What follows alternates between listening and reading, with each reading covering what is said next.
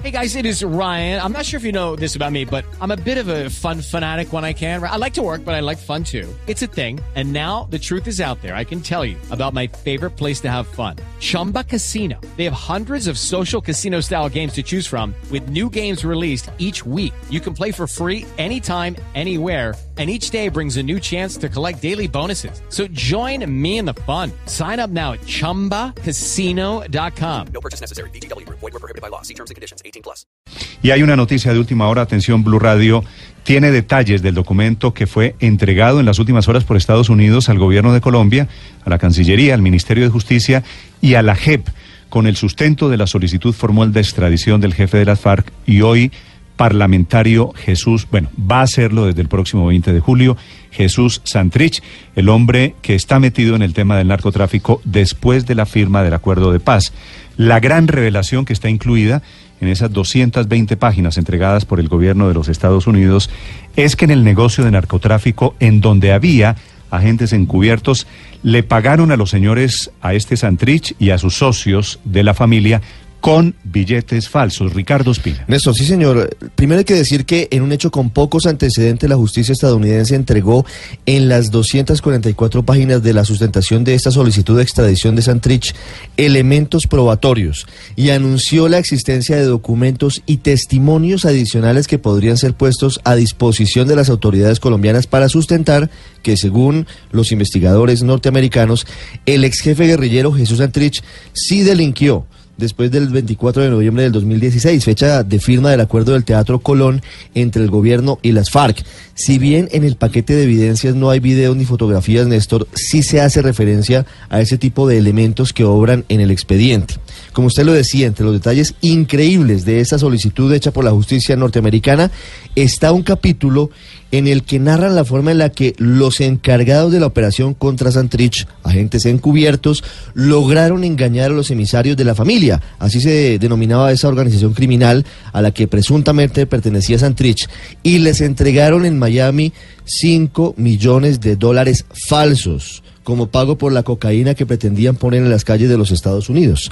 Aunque aún no se sabe el nombre del emisario de la familia en Miami, ese grupo delincuencial tenía esos tentáculos en Estados Unidos y de acuerdo con el documento entregado a las autoridades colombianas, Néstor, en las últimas horas, los infiltrados estadounidenses lograron tal nivel de confianza con esa persona que llegaron al sitio convenido para la entrega del dinero en una camioneta supuestamente llena con fajos de billetes.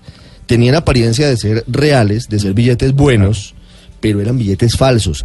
Y no se percataron de eso. Los señores recibieron el pago, cogieron la camioneta, les dieron las llaves y se fueron. Y no se dieron cuenta, sino mucho después seguro, de que habían sido objeto de un engaño. Esa fue una entrega controlada que fue impulsada por la DEA. A propósito del tema Santrich, nos acompaña su abogado, el doctor Gustavo Gallardo. Doctor Gallardo, buenos días. Muy buenos días, Néstor. ¿Cómo te va? Para ti y para toda la Doctor Gallardo, esta información que estamos entregando en este momento de que en el negocio de narcotráfico en el cual estuvo implicado Santrich les pagaron con dólares falsos, ¿usted la conocía? Bueno, efectivamente eh, nosotros no conocemos nada de las pruebas. Este proceso desde el inicio nos hemos enterado paso a paso por vía de los medios de comunicación y a nuestro poder de manera formal, oficial, por medio de las autoridades, digamos, no ha llegado eh, esta información. Esperamos que en el transcurso del día de hoy, muy temprano, me desplazaré hacia la Jurisdicción Especial para la Paz para ver si logro que me alleguen la totalidad de, la solicitud formal de extradición. Por tanto, digamos, esa información la defensa la desconoce totalmente. Sí, doctor Gallardo, a propósito de estas pruebas que entrega Estados Unidos en la solicitud de extradición, a usted como abogado de Santrich, ¿qué le sugieren? ¿Las pruebas le parecen concluyentes, contundentes? que demuestran que efectivamente Santrich estaba metido en ese intento de enviar 10 toneladas de cocaína hacia Estados Unidos? No, yo creo que esto es lo mismo que, desde el 9 de abril hemos conocido. Es decir, parte del resumen de la orden de Interpol ya contenía esa misma información que denotan efectivamente eh, el montaje que se ha hecho contra Jesús Santrich, eh, tratando de vincularlo con, con unos hechos en los cuales él no tiene ninguna relación y ninguna responsabilidad.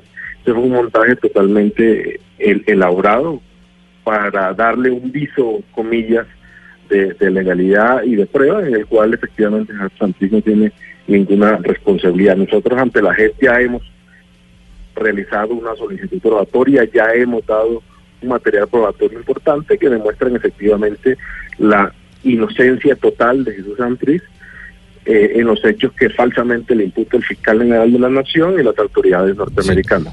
Doctor Gallardo, hay otra parte de las pruebas que entregó ayer tarde Estados Unidos a Colombia, donde se habla y se transcriben conversaciones de Marlon Marín con la gente de los carteles mexicanos, hablando sobre incluso la posibilidad de llevarlos a los laboratorios de procesamiento de cocaína para garantizarles no solo la pureza del alcaloide, sino también para demostrar que sí tienen el músculo para entregar 10 toneladas de cocaína, que era supuestamente el negocio. Y esa es una de las pruebas que dice Estados Unidos sería clave para poder eh, pedir en extradición a Jesús Santrich.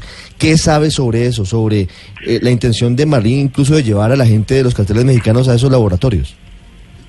Bueno, claramente la, la responsabilidad que tenga o no tenga Marlon Marín en la comisión de, esos hechos no involucra absolutamente nada a Jesús Santriz. Lo que hemos podido denotar de, la actitud de, Marín, incluso la misma irregularidad con que se fue como testigo protegido para Estados Unidos, en connivencia eh, con las actuaciones del fiscal general de la Nación, denota que efectivamente sí había ahí todos unos hechos que hay que esclarecer, y es lo que nosotros estamos pidiendo que nos permitan, nos permitan dar el debate probatorio en Colombia para generar eh, el escenario de demostrar al país que es el interés Doctor de Gallardo, obviamente el interés nuestro es la inocencia de Santrich. ¿Dónde sería ese debate probatorio que ustedes quieren dar? ¿Ante qué autoridad en Colombia? Pues según el acto legislativo eh, 01 del 2017, ese escenario, esa jurisdicción competente para eso, es la sección de revisión de la Jurisdicción Especial para la Paz, es decir, de la JEP. Eh, doctor Gallardo, pero usted por qué dice precisamente que la JEP es la que va a estudiar de fondo el caso, si por lo menos eh, el acto legislativo habla es de la revisión de la fecha, no si sucedió antes o después del acuerdo de paz y no habla de un estudio de fondo por parte de la JEP. Por lo, perdón, el acto legislativo no, la ley que en este momento hace trámite en el Congreso. Bueno, el acto legislativo es claro en señalar que la, sección de revisión evaluará la conducta.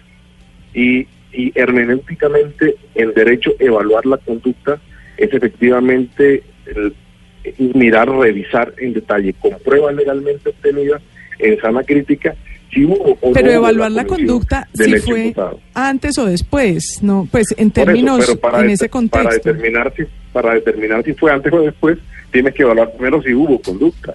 Es decir, si hubo conducta, tú puedes determinar cuándo fue esa conducta. Antes tienes que determinar si hubo los hechos presuntos. Entonces, hay un escenario antes del tema de la fecha y es la existencia o no del hecho y la responsabilidad de la persona mm. en ese hecho. Posteriormente ya tiene el escenario de, bueno, vamos a determinar si hubo conducta, cuándo se cometió la conducta. Pero inicialmente es si hubo o no hubo conducta y eso se hace con prueba legalmente allegada en sana crítica y en un debate probatorio en la Jurisdicción Especial para la Paz. Respecto a los segundos que señala, efectivamente hemos venido denunciando que el Congreso lo que está actuando es contra la Constitución colombiana, porque ese artículo que está ya inicialmente aprobado en las plenarias de Cámara viola abiertamente el acto legislativo porque eh, cercena de manera restrictiva lo que contiene eh, el acto legislativo. Por tanto, una ley no puede violar la Constitución, es decir, un acto legislativo. Sí. Doctor Gallardo, ¿por qué sienten ustedes que les va mejor en la Jurisdicción Especial de Paz que ante la justicia ordinaria? Bueno, Néstor, dos cosas frente a tu, pregunta. Lo primero es que eh, hoy día hay una garantía de no extradición, que fue algo firmado en el marco del Acuerdo de La Habana, y que hay un acto legislativo que contempla ese punto en particular. Entonces no es que nos vaya mejor, sino que en la Constitución colombiana está de manera categórica y formal cuál es la autoridad competente para dirimir el conflicto. Segundo, en la, justicia ordinaria, digamos, la, la, FARC desde el inicio, y por eso fue un producto del Acuerdo de La Habana eh, en, la, en la justicia ordinaria, y creo que es algo que los juristas en Colombia tendremos que ponernos a debatir porque la Corte Suprema de Justicia ha sido ha sido sometida a ser un notario de la de las autoridades norteamericanas en los casos de extradición. Es, es inconcebible que en Colombia se lleven más de, de 2.800 casos de extradición en menos de 10 años. Y lo único que hace la Corte Suprema de Justicia es revisar formalmente el pedido de extradición. Entonces no es que nos vaya mejor, sino que la Constitución es la que señala eso y las eh, normas internacionales respaldan lo que nosotros estamos diciendo. Sí. Doctor Gallardo, frente al escenario de la ley de procedimiento que se está discutiendo en el Congreso, el texto, como está siendo aprobado, dice lo siguiente. En ningún caso la JEP podrá pronunciarse sobre el fondo del asunto ni sobre la responsabilidad de quien fuera solicitado en extradición. Si esto queda aprobado de esta forma, la JEP no va a tener otra opción que simplemente pronunciarse, como lo decía ahora Luz María, sobre asuntos de forma y no de fondo. ¿Ustedes qué harían frente a ese escenario? Sí, efectivamente, si el, si el Congreso resuelve aprobar eh, en la manera en que está redactado el artículo, y no solamente ese, sino otros, eso es otra cosa que cercenar o seguir cercenando lo que se aprobó en cuanto a la jurisdicción especial para la paz, porque sería una entidad que quedaría sin, sin la posibilidad judicial de revisar de fondo cada uno de los casos puestos a su consideración. Y no solamente eso, sino que incluso otros miembros de FARC pueden estar eh, pueden estar hoy día sin la seguridad jurídica porque en cualquier momento pueden eh, montarles también, al igual que le hicieron con Santriz, un escenario y también eh, hacerle un montaje judicial que lo lleve incluso a, la cárcel. Y eso por eso también hemos dicho que es un peligro si eh, esto sigue tomando su curso, como al parecer en el Congreso, en, manos del fiscal, y no se endereza este cauce, efectivamente va a, va a ser perjudicial para el proceso de paz en general. Sí, pero lo perjudicial para el proceso de paz no era que el señor estuviera metido en el negocio del narcotráfico? Santriz es totalmente inocente.